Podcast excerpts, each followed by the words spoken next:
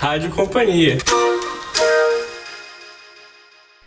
Bem-vindo à Rádio Companhia, o podcast do grupo Companhia das Letras. Aqui é Fábio Errara e esse é o 76º programa. E hoje vamos falar de O Corvo, de Edgar Allan Poe, com Paulo Henriques Brito, professor, tradutor e poeta. E no programa de hoje a gente está aqui com Alice Santana, editora e poeta. Posso chamar assim, Alice? Mas não conta pra ninguém. tá bom.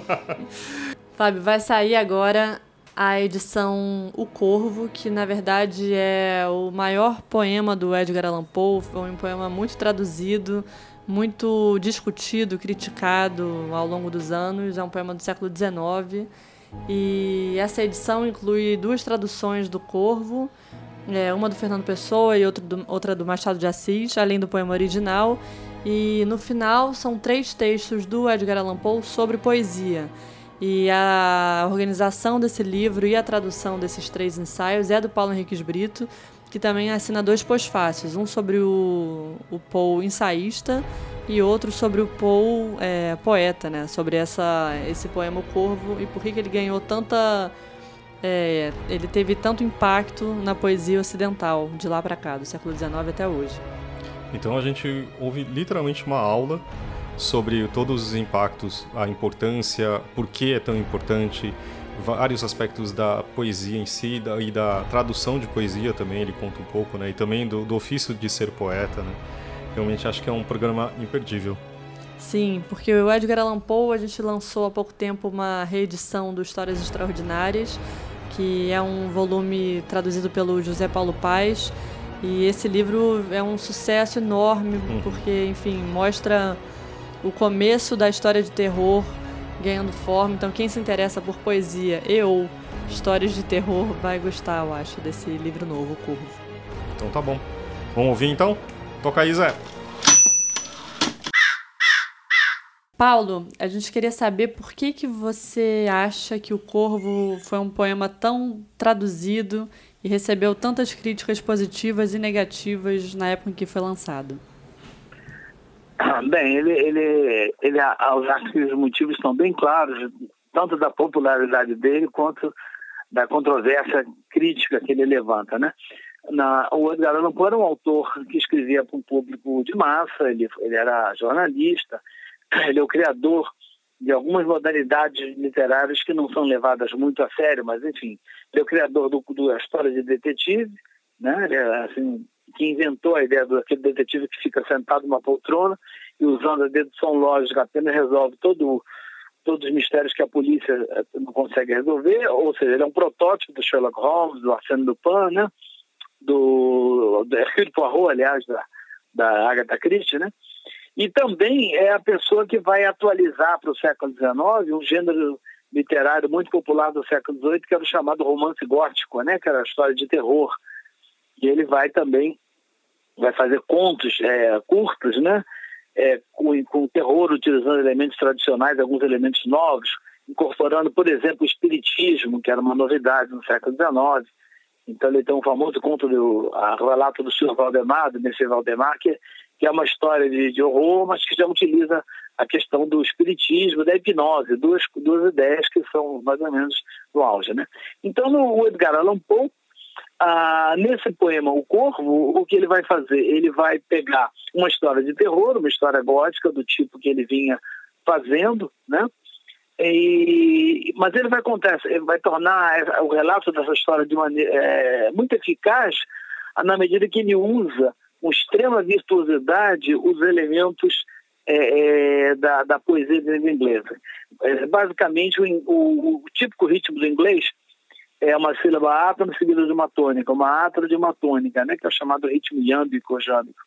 Ele faz o inverso disso, que é um ritmo forçado, antinatural no inglês, que é o trocaico. Ele começa com a forte e depois com a fraca. Com a forte com a fraca. Tá, tá, tá, tá, tá, tá, tá, tá. É um ritmo muito pouco natural na língua inglesa. E não contente em fazer isso, ele escreve um poema longo, todo nesse ritmo, com pouquíssima variação métrica, né? de modo que, ao ler esse poema em voz alta, como, como boa parte da literatura era consumida naquela época, né? uma pessoa lendo aquilo em voz alta, em torno da fogueira, da, da lareira, né? de noite, né? aquele ritmo hipnótico, papa, papa, as rimas insistentes, né, as repetições. Tem um verso que é sempre a segunda metade dele é repetição do verso anterior.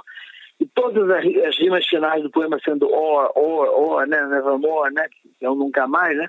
Então ele vai criando um clima hipnótico e esse poema bem declamado é realmente extremamente eficaz. É, a gente entende então por que, que ele se tornou tão, é, é tão popular. Ele, na mesma época que ele foi publicado, ele foi reeditado em vários lugares. Ah, os cartunistas começaram a fazer imagens do Edgar Allan Poe combinado com a figura de um corvo, paródias começaram a ser publicadas, poemas de humor que brincavam com a ideia do corvo, né? E ao mesmo tempo a gente compreende né, que há ali, um, é uma, há ali uma espécie de, de apelo, digamos assim, para o que há de mais elementar em termos rítmicos, em termos de forma e também em termos de enredo. É uma história que, se for parar para pensar um pouco, ela lembra um enredo de filme B, de terror, né? Então, a crítica norte-americana, a boa parte da crítica tendeu a ver o poema como uma espécie de chiclete poético, uma coisa que não era para ser levada a sério. E aí a coisa fica mais curiosa.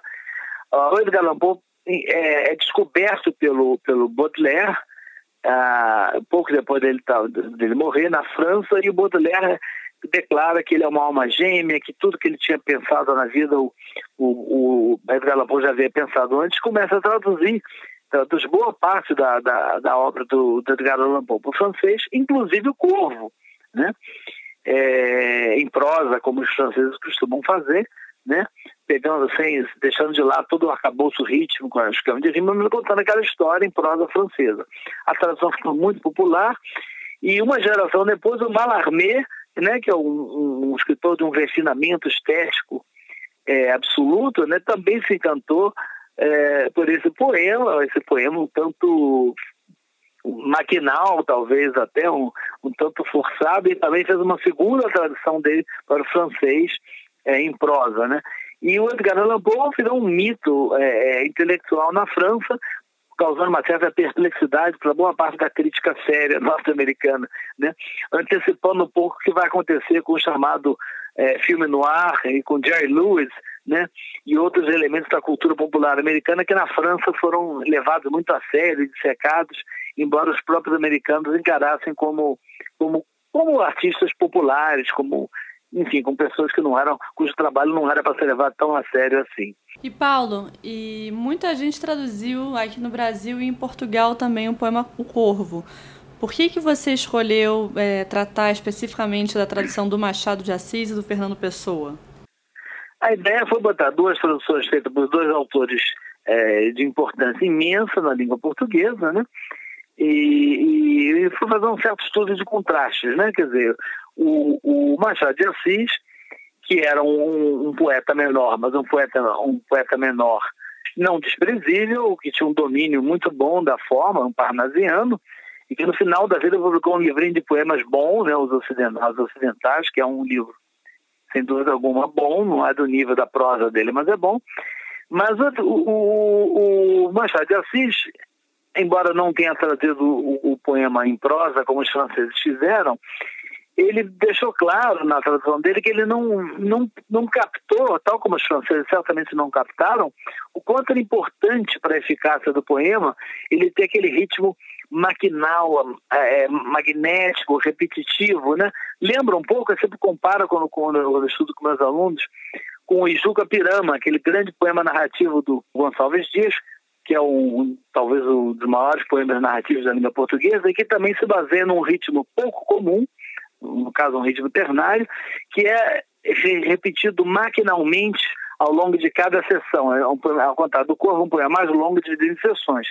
Mas sempre que aparece aquele ritmo ternário que vai predominar no poema, ele é inteiramente maquinal, sem nenhuma variação, é, e, e, tal como no corvo, ele vai criando um clima psicológico, né, pela, pela repetitividade do ritmo, né, que tem um certo, exerce um certo fascínio sobre a leitura. Eu me lembro de ter lido Juga Perama na infância, numa época que eu ainda não era leitor de poesia, e aquele poema me deixou absolutamente fascinado, e hoje em dia eu não tenho dúvida alguma que foi por causa daquele ritmo insistente, né, é, aquele ritmo ternário que é estranho em português, tal como o ritmo do corvo, né? é em inglês, né? Então o Machado de Assis não, não, não captou esse lado, né? Ele era um prosador maior, mas era um poeta menor e ele não percebeu que boa parte do fascínio do poema se devia justamente àquele ritmo é, é, forçado, é, duro, né, magnetizante. E ele vai fazer o, uma tradução do Corvo com uma estrofe muito estranha, com uma variação é, de, de, de, ritmos, de contagem de sílabas, e que vai destruir completamente esse encantamento do poema. Né? Então, diga-se o que disser do, da tradução do Machado de Assis, que não é de modo algum incompetente, né? mas ela não tem aquele, aquela estranheza, né? não tem aquele, aquele fascínio líder voz alta que tem o original. E o, a tradução do Fernando Pessoa, pelo contrário, né? Fernando Pessoa não só era um grandíssimo poeta, como também ele era falante do inglês desde de tenra idade. Ele lia, falava e escrevia em inglês desde muito cedo. E ele, obviamente, percebeu né, que, que, que grande parte do mérito do poema estava naquele ritmo, naquele ritmo maquinal, obsessivo, né? Ah, e é uma história de uma obsessão, né?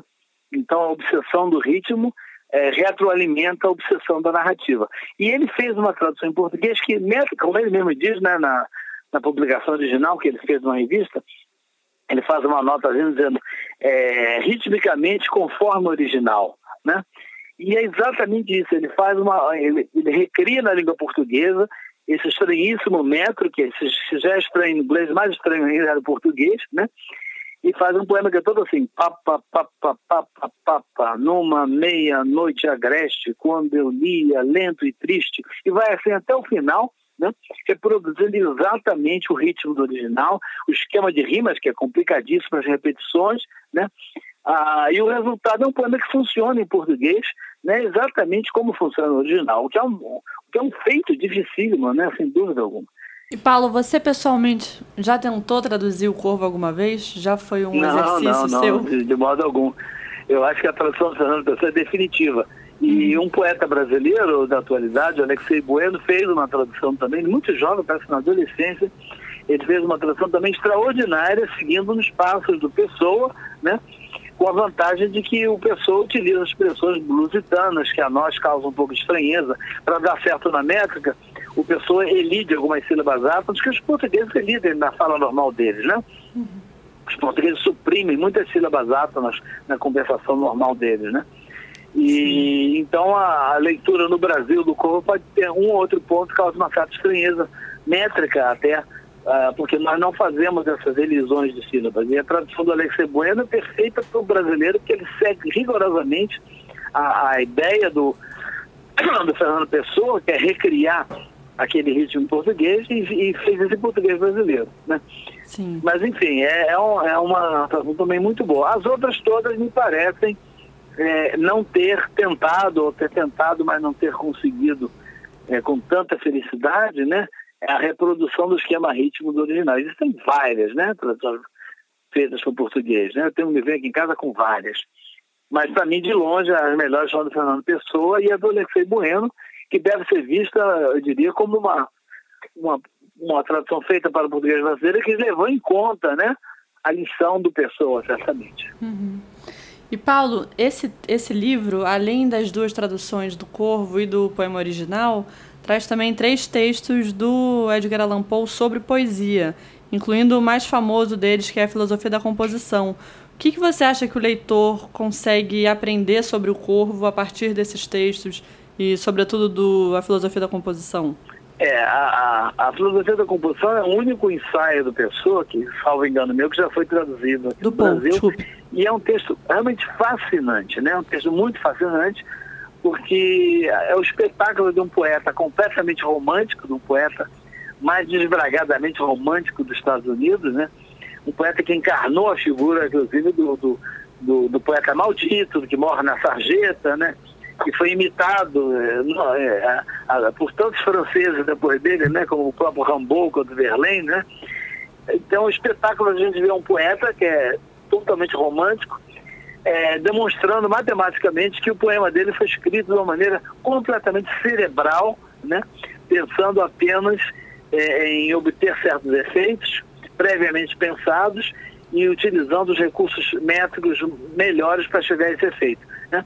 não dá para ler o texto inteiramente a sério. O texto é delicioso, é fantástico, mas como eu mesmo comento, eu cito no, no meu ensaio, um leitor, um, um, um, crítico americano faz uma observação muito curiosa. Ele se propõe a fazer uma, uma, uma, uma análise mostrando que o método de trabalho dele é totalmente racional, né?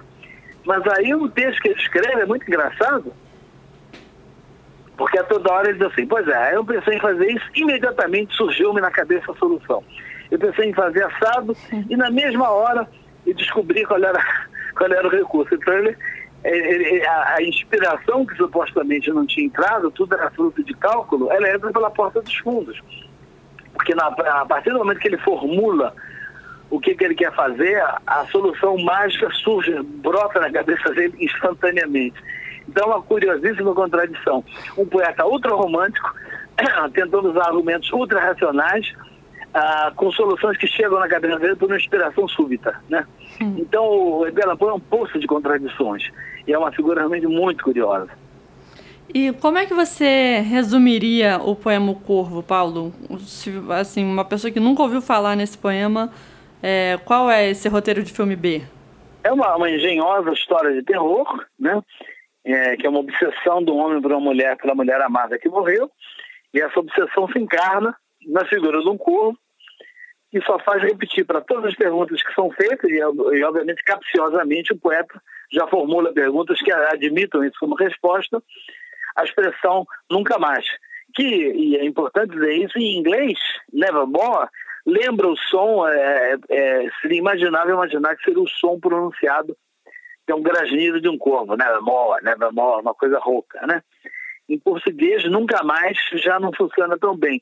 E como já foi comentado muitas vezes, né, o jamais plus, a ideia do corvo fazer um biquinho para pronunciar o, o I do francês, é, torna o poema um pouco mais ridículo do que ele já é, né? Mas em inglês, realmente, esse, esse problema não existe. Em inglês, o, o Nevermore pode parecer o curiosidade de um corpo, como de fato até eu acho que o Paul menciona isso. Mas acabou que, que eu não falei sobre os outros ensaios, né? São interessantes. Eu traduzi também outros ensaios dele que, salvo engano meu, nunca foram traduzidos para a língua portuguesa, que são curiosíssimos, né? Em que o Edgar Allan Poe mostra ao mesmo tempo ser uma intuição poética muito, muito sagaz, né? ele faz algumas, algumas críticas que, que vão direto no ponto, né? Ele mostra que ele é um leitor de poesia excepcional e ao mesmo tempo ele mostra, por um lado, ele mostra todos os vícios, todas as deficiências do pensamento é, é, de, de, sobre o tema de, de diversificação no século XIX. Os ingleses todos fazem um problema que eu analiso no artigo que eu escrevo depois, né? Eles confundem a metrificação da língua inglesa com a metrificação clássica quantitativa do, do grego e latim, que não tem absolutamente nada a ver com o inglês, uma confusão que foi talvez até precipitada pelo fato dos ingleses adotarem os nomes dados pelos gregos aos pés tradicionais, que foram copiados por sua vez pelos latinos, agrupamentos rítmicos que não tem nada a ver com quantidade silábica. Né? Então aquela terminologia foi importada do grego e do latim, e como os termos eram o mesmo, gerações e gerações de, de, de, teóricos tentaram provar por A mais B que a, a, a, a estrutura formal da metrificação inglesa poderia ser analisada como se fosse latim ou grego. O que é um absurdo total, é uma, é uma, coisa que hoje em dia a gente fica perplexo como é que tantas gerações de estudiosos puderam afirmar coisas que são tão claramente, hoje em dia, à luz do que a gente ouve, do que a gente percebe, inteiramente falsas. E tem um outro lado mais interessante que é que, com base nesse tipo de, de, de visão é, é, poetológica, né, é, é, bem comprometida com, com, com, essa, com essa ideia do, do que o que funciona no latim, no grego, tem que funcionar no inglês, com base nisso, o, o Paul vai formular uma tese ainda mais fantasiosas, mais absurdas, que nunca foram, evidentemente, levadas a sério ah, na época dele, e ele faz, já defende apaixonadamente algumas propostas. É, e para resumir o que há de, de curioso, né, de engraçado nessas propostas, isso bate muito com o Edgar Allan Poe, que escreve aqueles contos de raciocínio, né? contos como Besouro de Ouro, as deduções lógicas do, do, do, do Dupin, que é, o, que, é o, que é o detetive que ele vai criar, né? é, elas partem de um pressuposto que a mente humana é capaz de um grau de precisão que, obviamente, ela não é. Né? Então ele fica imaginando que o ouvido humano percebe que uma sílaba é três quartos de duração de uma outra e que a outra é, é, é não sei quantos avos de duração daquela, né? como se os nossos ouvidos fossem é, instrumentos de, de, de, altíssima precisão. E hoje nós sabemos né, que, que em investigação inglesa, como em qualquer outra, ninguém raciocina em termos de, de, de, de relações de um terço, um quinto, 25%, não. É sílaba forte, sílaba fraca, quando mais uma sílaba meio forte, meio fraca, mas ninguém consegue fazer, perceber essas nuances né, de duração e de acento que Edgar Allan Poe atribui à mente humana. Então tem um lado meio alucinatório dos, dos é, de pelo menos o mais importante desses dois outros ensaios que não, não deixa de ser interessante para um leitor contemporâneo, né? Um cientificismo, digamos assim, enlouquecido, né? Qual que foi, no seu ponto de vista, qual que foi a intenção do Machado? Ele quis é, traduzir a história, mas não se ateve tanto à métrica. O que, que ele estava procurando como, como resultado do trabalho? Ele faz um poema, ele faz um poema narrativo contando a mesma história do original. E eu creio que foi só isso que ele se propôs a fazer e ele fez muito bem, né? O que ele não percebeu e, e, isso que eu digo que faltou vida de poeta nele, e certamente não faltou Fernando Pessoa, é essa interação entre forma e sentido que, que é característica né, de, da, da, da, grande poesia, né? E mesmo do Corvo, que pode não ser um grande poema, mas é um poema escrito por um poeta que obviamente sabia o que ele estava fazendo, né? Ah, então o que eu estou dizendo é que é um poema sobre uma obsessão, e o ritmo é obsessivo. Então há um, há uma, um diálogo entre forma e conteúdo que é fundamental, né? Você cria um ritmo totalmente obsessivo para contar uma história de uma obsessão. O, o, que, que o Machado de Assis fez? Ele não pegou isso, então ele transformou, contou em versos muito, muito desiguais, uma, uma estrofe completamente irregular, a história do original. Muito bem contada, tudo bem. Mas ele não percebeu a importância das repetições, que tem hoje já todo repetido, né? Da, da mesma rima reaparecer em todas as estrofes, é, de haver tantas rimas internas e principalmente do ritmo ser obsessivamente duro, inflexível, né? É, preciso, repetitivo. Né? Isso daí seria o contraponto formal, a contraparte formal da obsessão que é o tema psicológico da história. Então ele, ao dissociar a forma do conteúdo, né, o Machado de Assis enfraquece muito o efeito estético da leitura do poema, principalmente se for lido em voz alta, né? Você vê a diferença crucial que há entre, de um lado, o texto do original do Poe e a tradução do Pessoa, e também a tradução do Alexei Bueno, poderia dizer, e do outro lado, a tradução de Machado, em que há um total descompasso entre forma e conteúdo. Bom, vou ler então o comecinho da tradução do Fernando Pessoa, só as três primeiras estrofes para a gente ter uma ideia do, do que é essa tradução do Corvo. Numa meia-noite agreste, quando eu lia, lento e triste, vagos, curiosos tomos de ciências ancestrais, e já quase adormecia, ouvi o que parecia o som de alguém que batia levemente a meus umbrais. Uma visita, eu me disse, está batendo a meus umbrais. É só isto e nada mais.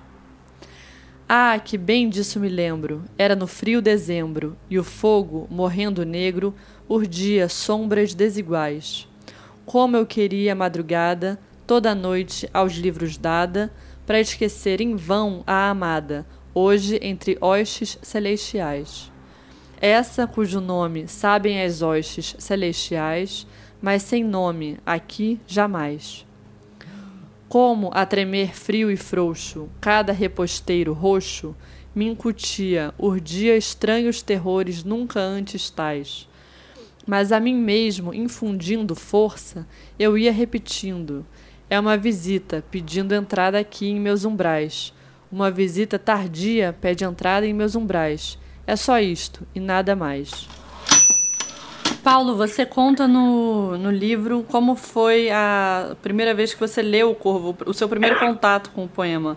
Será que você teria como contar um pouco como foi essa experiência? Ah, sim, é muito, é muito essa história é engraçada porque ó, eu era menina, tinha meus 11 anos de idade, estava morando nos Estados Unidos, tinha aprendido inglês recentemente, no ano anterior, e aí eu entrei, passei para o, vez, antigo ginásio aqui do Brasil, né? E peguei uma professora de inglês, que era, era maravilhosa. Ao invés de ficar ensinando gramática, redação, o que ela mais fazia era botar a gente para ler poesia e depois comentar a poesia. E ela deu para a gente ler poetas que eu leio até hoje, né? Foi com ela que eu descobri o Walt Whitman, que eu descobri a Emily Dickinson. Mas ela deu um dever para a gente que era escolher um poema para ler para a turma e falar sobre o poema. E eu tinha comprado uma antologia de poesia americana. E nessa antologia encontrei o Corvo. E foi uma paixão à primeira vista. Um menino de 11 anos que está descobrindo a língua inglesa, descobrindo a poesia. Aquilo foi uma coisa fantástica, né? Então eu falei para ela que ia ler é, para a turma o Corvo, né? E eu percebi claramente o desânimo na cara dela quando eu disse isso. E no momento eu pensei apenas, é, pô, eu fui escolher um poema longo demais, vou tomar um pedaço da aula toda. Mas hoje em dia, pensando bem, o que eu fico imaginando que passou pela cabeça daquela professora tão sofisticada, eu disse, pô, eu estou tanto poema bom para esses meninos lerem e esse garoto vai gostar justamente do corvo desse garoto povo, né? É, aquele desânimo dela, mas ela tinha falado, não teve jeito, lá, é, a turma teve que natural dentro do poema todo, né?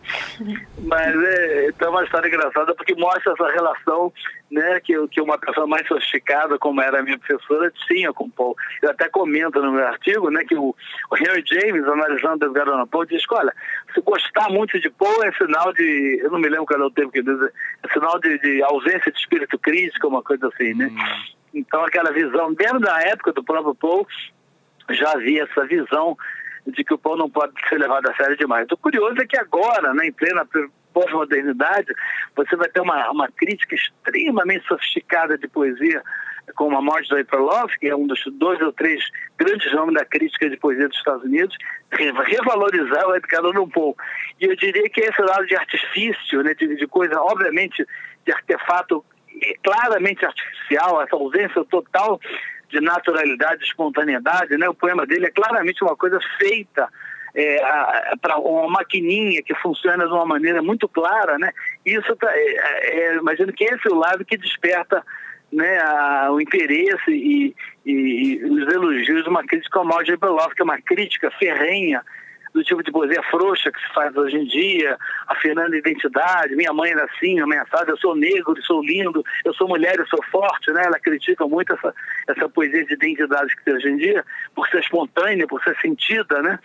E eu me lembro de uma frasezinha do Oscar Wilde, muito maldosa, que eu sempre falo para meus alunos de oficina de poesia, que é, que é maravilhosa, que é, é, todo, é todo poema é, todo poema ruim é sincero, é uma frase maravilhosa do, do Oscar Wilde. seja, ele não diz que todo poema sincero é ruim, ele diz que todo poema ruim é sincero, né? E, e eu acho que essa falta total de sinceridade, esse artificialismo explícito que a Marjorie Perloff admira e acha que hoje em dia seria uma coisa boa, ser uma influência boa sobre a poesia atual, que é muito frouxa, muito sentimental e muito comprometida com uma coisa de autenticidade e de vida vivida que ela acha prega, que ela acha batida, né? De alguma forma, eles estavam é, traduzindo esse gênero que estava sendo inaugurado através da literatura do Poe, né? Então era uma coisa nova e, portanto, arriscada também, né? Eu me pergunto aqui se ela provocou medo, terror nas pessoas, ou se nesse processo de, de de se aportuguesar a, a, a língua, muita coisa se perdeu. É, não, não saberia dizer. O que, o que eu garanto a você é que o, a entrada do, do, do Paul é, no, no, no, no, Pessoa foi dupla. Por um lado, que ele estava descobrindo literatura inglesa quando ele foi morar na África do Sul, foi para Durban, né, na adolescência, se tornou um leitor de inglês, e por outro lado, evidentemente, a cultura francesa, do qual Portugal estava encharcada. Né? Portugal era é, a, a, maneira como todas as modas parisienses são imediatamente adaptadas, adotadas em Portugal. Isso está nessa de Queiroz, está em toda, toda a ficção portuguesa. A gente vê como eles eram francesados, né?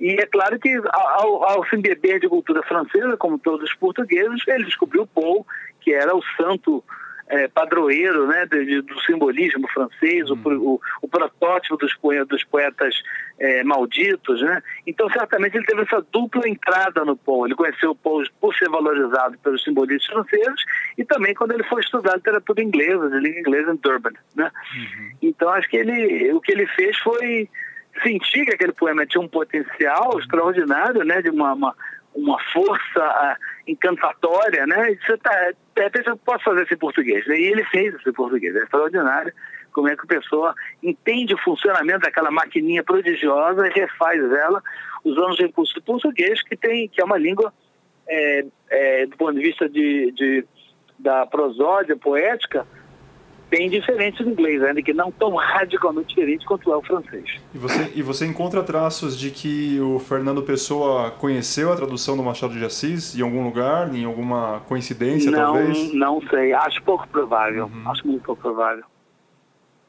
Eu não, eu não sei, aí você teria que perguntar para alguém que, que é um estudioso de literatura portuguesa até que ponto Machado foi lido pela geração do Pessoa. Eu desconfio que não muito, né? uhum. né? Que conhecimento que ele tinham de Machado de Assis era pequeno. Certamente conheceu o Machado romancista, alguma coisa, obviamente o essa de Queiroz, né? É, a pessoa da área de ficção conhecia o Machado de Assis. Agora, se um poeta modernista ia conhecer a, a produção poética do Machado de Assis, eu acho duvidoso. Mas, enfim, só consultando aí uma pessoa que seja um estudioso da literatura portuguesa, que não é meu caso. E, Paulo, além do Corvo, qual outro poema você acha que tenha sido fundamental para entender, sei lá, o século XIX, o século XX, os poemas mais conhecidos e traduzidos do cânone. De povo você está falando? Não, é geral.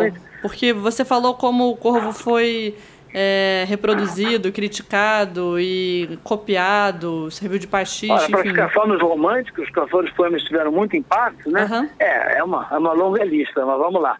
Ficando entre os românticos americanos, eu diria que o único, o, o, único, os dois poetas que tiveram muito impacto, realmente fora dos Estados Unidos, em todo o mundo de língua inglesa e no mundo maior, foram, foram o Walt Whitman, né? E aí eu, eu, eu citaria o, o, poema longo que é a obra-prima dele, que é o Song of Myself, que já tem umas três traduções aqui já em língua portuguesa. E a Emily Dixon, que é um caso mais curioso, porque a Emily Dixon ela, ela vai morrer no século XIX, né? ela vai viver e morrer no século XIX, inteiramente inédita, praticamente inédita, e ela vai ser descoberta já em pleno modernismo. Né? A obra dela vai ser descoberta no início do século XX, então a recepção eh, da, da Emily Dickinson é inteiramente moderna. Por isso que não é loucura dizer que ela é uma poeta moderna. Ela é uma poeta moderna porque ela começou a ser lida já no modernismo com olhos modernistas. No século XIX ela simplesmente não existiu. Né? Ah, poderia citar também, bem, aí tem muita gente para essa poesia inglesa, é uma, é uma riqueza extraordinária, né? É, eu pensei eu assim, citaria... qual, qual teria não. tido o impacto que o Corvo teve, sabe? Algum poema que tenha tido esse tipo de alcance? Ao, de... Song, ao Song of Myself, certamente. Song of Myself, do Whitman. Ah, eu tenho um livro sobre que eu, que eu, que eu li uma vez e fiquei assim, abismada, né? Que é o, o, livro sobre o impacto do Whitman no mundo. Eu não, não, não imaginava que a poesia chinesa tivesse sido impacto do Whitman, né? O verso livre, imagina uma, uma poesia como a chinesa que não tem nada em comum com as poéticas europeias, que é uma poesia rigidamente formal. Hum. O verso livre do Whitman entrou de sola na China, né? Ela, o Whitman foi imitado, copiado, traduzido, deformado em, em, praticamente todas as culturas, né? Ele é a influência do Whitman sobre a poesia universal e aí eu falo universal não que a gente fale universal pensando no mundo ocidental, não, pensando no mundo inteiro mesmo, né? Então o Whitman seria um caso realmente único, né? Ele vai impactar tudo, ele vai impactar a poesia francesa tanto quanto o ou mais, o verso livre francês vai surgir exatamente num ano em que acontecem duas coisas simultâneas, né? Uma é a morte do Victor Hugo, que encarnava a poesia do século XIX, né? que, que era um, quase que um obstáculo vivo a qualquer evolução poética. Então, o ano que morre o, o, o Victor Hugo, no ano seguinte saem as primeiras traduções de Whitman na França, né? Então, a, a, o impacto do, do Whitman sobre a poesia francesa foi realmente fantástico. Mas o, o, o é um fenômeno basicamente do, do simbolismo francês. Já o, a questão do, do, do Whitman, do verso livre, é do pós-simbolismo, né? Já vai surgir naquele, naquela poesia pré-moderna e moderna feita em língua francesa. Então o impacto dele se dá um pouco depois é, do, do, do, E é claro, ele, ele foi, ele, de certo modo, ele é contemporâneo do, do, do Paul, mas o Paul morre muito mais cedo, muito antes dele. Então faz sentido que o impacto dele tenha sido tenha se dado sobre geração subsequente de poetas franceses em relação ao Paul. Agora vou, vou ler um pouco do, da tradução do Machado de Assis. Em certo dia, a hora, a hora, da meia-noite que apavora, eu caindo de sono, exausto de fadiga, ao pé de muita lauda antiga, de uma velha doutrina agora morta, ia pensando quando vi a porta do meu quarto um soar devagarinho, e disse essas palavras tais: É alguém que me bate à porta de mansinho. Há de ser isso e nada mais. Ah, bem me lembro, bem me lembro. Era no glacial dezembro, cada brasa do lar sobre o colchão refletia a sua última agonia. Eu, ansioso pelo sol, buscava sacar daquele livros que estudava repouso em vão, a dor esmagadora. Dessas saudades imortais, pela, pela que ora no céu os anjos chamam Lenora, e que ninguém chamará mais. Paulo, e sobre traduzir poesia, é uma tarefa e tanto essa, né? É, a tradução de poesia é, é, é, é o trabalho, por um lado é o trabalho mais frustrante, mais difícil que a análise de tradução, e por outro lado é o que dá mais prazer, né? É um trabalho delicioso, você você é, você pegar um poeta que você gosta muito numa língua que não é a sua língua, né?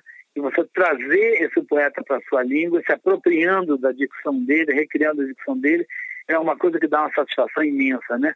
Alguns dos projetos que, de tradução que mais me deram prazer foi a, foram a tradução de Wallace Stevens, a tradução de Elizabeth Bishop, a tradução de Byron, foram os três poetas que eu, que eu mais mergulhei. E Emily Dixon, eu nunca editei nenhum livro de Dixon, mas eu aqui ali fui publicando alguns caminhos dela, devo ter trazido uns oito ou nove poemas dela, né? E também é uma coisa que me dá uma satisfação enorme. Ela é uma poeta particularmente difícil de traduzir, e particularmente difícil de trazer para uma língua latina, né? E, no entanto, eu consegui, acho que, resolver razoavelmente bem os seis poemas dela, que já me dá um orgulho imenso, né? acho que eu me orgulho mais dos poemas que eu trazi do que dos poemas que eu escrevi. e Paulo, você sente muita diferença no seu método na hora de traduzir prosa e poesia?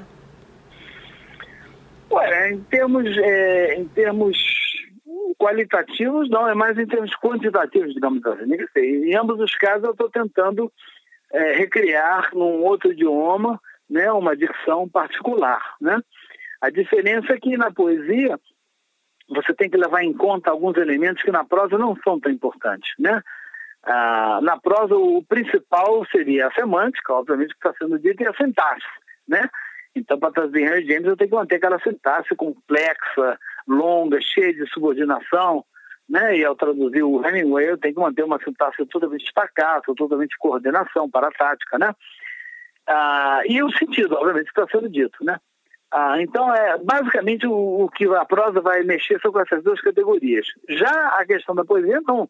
Na questão da poesia se impõe uma série de outras coisas. A começar com o ritmo, né, com, mesmo os poemas que não são metrificados têm um ritmo, e o, o caso aí mais extraordinário é o Whitman, né? Cada vez que eu pego um poema do Whitman para analisar com a minha turma, durante a exposição, eu começo a descobrir coisas que eu não tinha percebido. É verso livre, mas tudo ali passa por, um, por uma série de, de elementos métricos importantes, né? Depois a questão do, do, dos efeitos é, fonológicos, né? Das assonâncias, repetições de vogais, é, das aliterações, que são repetições de sons de consoantes, obviamente da rima, da forma estrófica e às vezes até da mancha do poema no papel, né? A gente, para traduzir um poeta como William Carlos Williams, por exemplo, a, a mancha do poema no papel é importante. Né? As, as estrofes de alguns poemas mais famosos do, do, do Williams elas formam um desenho no papel que eu tenho que tentar reproduzir também no português. Começar com o mais famoso poema dele, O Carrinho de Mão Vermelho, né? Que aquele poema tem uma forma, né? A forma das estrofes imita o carrinho de mão, né? O poema diz que tudo depende de um carrinho de mão. Cada estrofe é um verso longo formado por três palavras e um verso curto embaixo com uma palavrinha só. Então, tal como o carrinho de mão, que uma rodinha sustenta o peso do carrinho de mão, né? aquela estrofe toda se baseia numa, numa palavrinha monossilábica embaixo, assim como tudo, segundo o poema, tudo se baseia em coisas pequenas. Então, se você fazer uma tradução do, do, do, desse poema do Williams, em que você não respeite aquela forma de um verso formado por três palavras, seguido de um verso monossilábico com uma palavrinha só, né?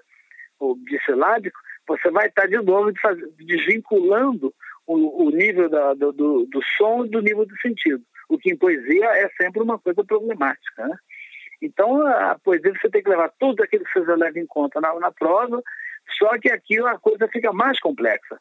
Você tem que pensar também em ritmo, em, em, em consoantes, em vogais, em sílabas, em, em, rimas, né? Então é um trabalho em, em mancha no papel, né? Quer dizer, é um trabalho, portanto, muito mais complexo. Você trabalha com muito mais elementos. É a diferença entre você fazer uma, sei lá, fazer um. Como é que chama aquela pessoa que joga coisas próprias? fica jogando malabarismo, né? Uhum. É você fazer um malabarismo com três garrafinhas ou com cinco garrafinhas. Uhum. Uma coisa é manter três no ar, outra vez é manter cinco no ar, né? Então é um trabalho é, que exige muito mais revisão, revisão, revisão, revisão. Né? Você, é um trabalho nunca termina, na verdade, né? Paulo, e além de um grande tradutor, você também é autor, né? Quando você escreve, como é que você é atravessado por todas essas influências, todo esse rigor que você está comentando conosco aqui? Ah, como todo mundo, como todo escritor, né? Você, você, você ao trabalhar, ao escrever, você está dialogando, né? Com uma série de pessoas e, e diálogos de vários tipos, né? Às vezes você está escrevendo para tentar recriar uma coisa que você viu bem feita, às vezes você está querendo fazer o contrário daquilo, às vezes você está querendo, e aí o Harold Bloom tem aquela teoria dele, está querendo matar o seu pai, né? Está querendo enterrar, pelo contrário, enterrar as marcas que você herdou dele e fazer uma coisa que supere, que deixa aquilo para trás, né? Então, querendo ou não, você está sempre dialogando é, com o antepassado e também com pessoas da sua época, também tem isso também, né? Há uma, há uma ainda mais no, caso de uma pessoa como eu, que, que não só escreve poesia, como dou aula de poesia, estudo poesia, né? Que hoje em dia o perfil talvez mais comum do poeta é o poeta que é professor de, de poesia, que é professor de literatura, que é tradutor de literatura. Então eu estou o tempo todo também atento para o que os outros, os meus contemporâneos estão fazendo, estou sempre também dialogando com eles, né? Então é, é um trabalho de, de é, é, solitário na medida que você está sozinho é, diante do computador na hora que você está escrevendo, mas não é solitário na medida que você está dialogando né, com um monte de gente, né, com pessoas vivas e mortas, né, da sua cultura e de outras culturas. Você está, de certo modo, reagindo a tudo, todas essas leituras que você já fez e que está fazendo. Né? Paulo, é curioso porque no seu livro Nenhum Mistério, seu último livro, e em outros também, você faz exercícios de autotradução. E como é que é se traduzir? Você já escreve em português então, pensando é, como vai é ser em inglês? É muito engraçado isso. Eu nunca tinha pensado em autotraduzir, até sempre achei que é uma furada. E você tentar se autotraduzir, você vai acabar fazendo outro poema. Né? Mas aí, é coisa de uns, sei lá quantos anos atrás, uh, uns mais de 10 anos atrás, certamente, uma jovem poeta americana é, me procurou dizendo que tinha descoberto um poema meu, que se interessou pela minha obra, queria fazer uma antologia minha em inglês. E aí a gente teve um longo contato por, por e-mails, ela mandava as traduções dela e ficava dizendo, olha, aqui você não viu isso, aqui você não viu aquilo. E depois de algum tempo eu entendi o que estava acontecendo. É, essa, essa poeta jovem, ela, é, toda a formação dela, e eu imagino que boa parte da leitura dela, se faz em de diversos livros. Ela não tinha nenhuma experiência de trabalhar com forma fixa. Ah, se ela estava fazendo um trabalho em cima da minha poesia, ela tinha arrumado editora e tudo, ia ser eu que ia cortar o barato dela, né? Então teve uma hora que eu começava a mandar toques, né? Teve uma hora que eu parei e olha, vou parar com isso. Ela faz a produção dela, ela não vai jamais fazer o trabalho de forma que eu faço, não é a dela, o barato dela é outro. E aí me deu esse fiquei com essa pulga atrás da orelha. Disse, será que eu conseguiria? Né? Que até então dizia, não, não vou tentar me trazer, vou fazer outro poema. E aí, para espanto meu, eu comecei a me auto-traduzir e vi que eu conseguia traduzir como se fosse um texto de outro autor, mudando aquelas coisas que você tem que mudar sempre, né? mas não fazendo, resistindo à tentação de fazer um poema novo, um poema totalmente diferente. E aí, a partir dessa época, sempre que eu faço, cada livro meu tem sempre um ou dois ou três poemas que eu escrevi numa língua e que aí, de repente, um dia me passa pela cabeça uma solução que seria possível de fazer aquele poema na outra língua. Aí eu passo do português para o inglês, do inglês para o português.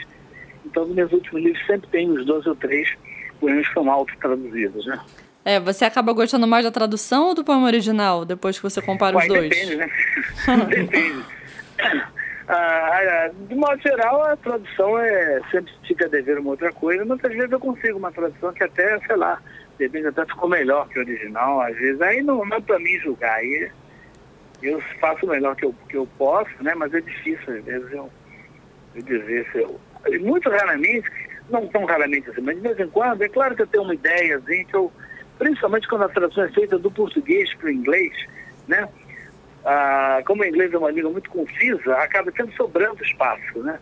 Então eu me permito botar uma imagem a mais, uma coisinha assim a mais. Quando é do contrário, quando é do português para inglês, aí não, aí eu tenho que ser mais resumido, eu enxugo o poema, né?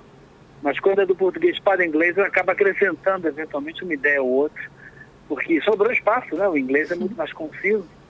E aí não resiste e coloca mais uma coisinha que não estava no original, mas que não está totalmente fora do espírito original de modo algum. E Paulo, já aconteceu de você escrever um poema em inglês e depois traduzir para o português? O caminho inverso? Sim, sim, sim. No acontece geral é isso que hora. acontece ou no geral você escreve em português acontece, e traduz para o inglês? É, o mais comum é eu escrever em português e é sempre em inglês, mas volta também acontece isso. Olha. Por exemplo, o que aconteceu, foi no Macau, né, que tem um, um, um daqueles sonetos simétricos, né? Uhum. Escrever um soneto simétrico, começa com uma citação do, do, do Keats, depois tem uma citação do Dante, de Abacuá de Goethe, Aí eu digo, tá aí, vou fazer, agora vou passar de português. Só que eu não podia botar o Keats, porque ninguém classifica isso em português. Aí botei lá no Bilac, e acabou entrando uma situação de, de Oswald de Andrade também. E o soneto tem todas as propriedades do original, só que o original é um poema, um soneto simétrico montado em cima do soneto italiano. Em inglês é um soneto simétrico montado em cima do soneto shakespeariano, né, que é um, é um esquema diferente. Mas ficou legal, ficou uma tradução. Eu acho que eu disse mais ou menos a mesma coisa, não teve nenhuma grande diferença. Né, em português, talvez eu goste mais ainda da inglesa, mas a versão portuguesa ficou bem, bem legal. Acho que ficou bem altura do original. Só posso fazer uma pergunta? Como leigo, claro, claro. como leigo, é, às vezes me parece um pouco complicada a questão da poesia e de todas as regras que você menciona. É, Para o nosso ouvinte, como que você pode explicar, uh, admirar a poesia sem ter esse estudo tão profundo que você tem? Olha, eu quando, quando li o, o Corvo do Edgar Allan não entendia chongas de poesia, eu tinha 12 anos de idade, né? Mas eu tinha ouvido, né? Quer dizer, aí é questão do ouvido. É como música, você não precisa ter formação musical para ouvir uma música, né? Para você fazer uma música, precisa você ouvir uma música, não. Basta você ter ouvido. Eu diria que tem muitas pessoas que, que não leem poesia, que não interessam poesia, embora sejam até grandes leitores de prosa, que elas jamais desenvolveram o ouvido. Ah, claro que existe um ouvido musical que não é a mesma coisa que ouvido para poesia. O ouvido musical, mal bem, todo mundo hoje em dia desenvolve um pouco de ouvido musical. É raríssimo você encontrar uma pessoa, tipo assim, João Cabral, que diz, não gosta de música, não, vejo graça não naquilo, acha aquilo barulho. É muito raro você encontrar uma pessoa, porque nós vamos cercados de música, né? Já a poesia não, houve tempo, eu diria, até o século XIX, né, que a gente era tão cercado de poesia quanto é cercado de música hoje, talvez até mais, né? Não só em toda casa tinha um piano e uma, e uma irmã que sabia tocar piano, mas todo mundo fazia poemas, todo mundo lia poemas, os poemas eram populares, né? qualquer estudante de, de, direito, qualquer bacharel de direito, qualquer estudante aí da, da Escola de Direito de São Paulo sabia fazer um livrinho de sonetos, né? Então, a, a, as pessoas eram mais expostas à poesia. O que aconteceu a partir de um certo momento, e eu diria que é a virada do século XIX para o XX, a canção popular desbancou a poesia como arte popular. E o tempo dela me parece estar tá acabando agora. Como disse o Chico Buarque, parece que a canção está morrendo. Né? O que está vindo agora, o rap, né, o, é, é, é, o hip hop já é uma coisa, uma arte um pouco já diferente, não é uma coisa canção. Mas enfim, durante o grande século XX, né, a, a, a canção meio que desbancou como arte popular a poesia. Então as pessoas perderam, o leitor comum perdeu o ouvido para a poesia. Hoje. O leitor comum é, virou basicamente o consumidor de prosa, de ficção, de não ficção, e o, o, tipo de ouvido que antes ele dedicaria à leitura do soneto, ele agora dedica a ouvir uma canção. Né? E a próxima geração certamente vai ter ouvidos muito mais para o rap, para o poema improvisado, né? para o duelo verbal, essas modalidades novas estão surgindo, do que talvez até para a canção. De repente, para daqui a 20 anos, um rapaz, uma moça daqui a 20 anos vai achar tão estranho uh, o consumo que na, na minha geração faz de Gaetano Veloso e Chico Buarque, quanto as pessoas da minha geração acham estranho o consumo de poesia, né? Quer dizer, então tem uma coisa aí que é de época. Então eu diria que é isso, as pessoas podem desenvolver o ouvido para poesia e algumas pessoas da minha geração, como eu, desenvolveram, mas não é mais a, a, o mais comum, né? A canção desbancou a poesia, a poesia deixou de ser uma arte popular a partir da virada do século. Maravilha. Muito obrigada, Paulo. Obrigadíssimo de novo. Um prazer enorme Nada, te ouvir.